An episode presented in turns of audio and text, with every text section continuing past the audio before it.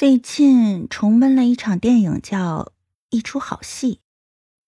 其实当时在看这个电影的时候，心里就有一种说不出的感觉，可以说是一种恐惧，或者啊，说不太清楚吧。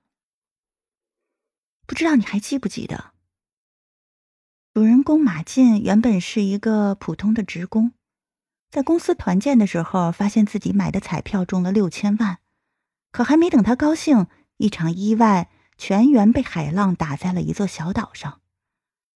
彩票有九十天的兑换期，所以他每天都想离开小岛，可在一次次失败后，他还是错过了彩票的兑换日期。放弃兑换彩票的念头后，他与表弟小新经过努力，成为岛上的老大。而有一次深夜，他与司机小王在山丘上无意间看到了远处有轮船经过。小王兴奋的要告诉众人，马进却不想让人知道，因为得救就意味着他将从老大变回一个普通职工。他用了些办法，让众人以为小王因为太想家而疯了，都没有人去相信小王的话。可在一次大家庆祝后，他自己却崩溃的哭了。说出了真相，可惜大家不信他了，还把他关了起来。马进算准日期逃了出来，在深夜篝火舞会上把众人居住的破船点燃，将愤怒的众人引到了小山丘。众人这才看到了一艘船经过，成功回到了家。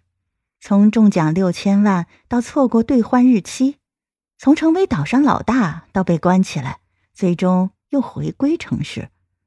主人公经历了人生的大喜大悲，最终才赢得了美好的结局。其实，人生也不过如此，只有经历过大喜大悲，才真正能看清自己。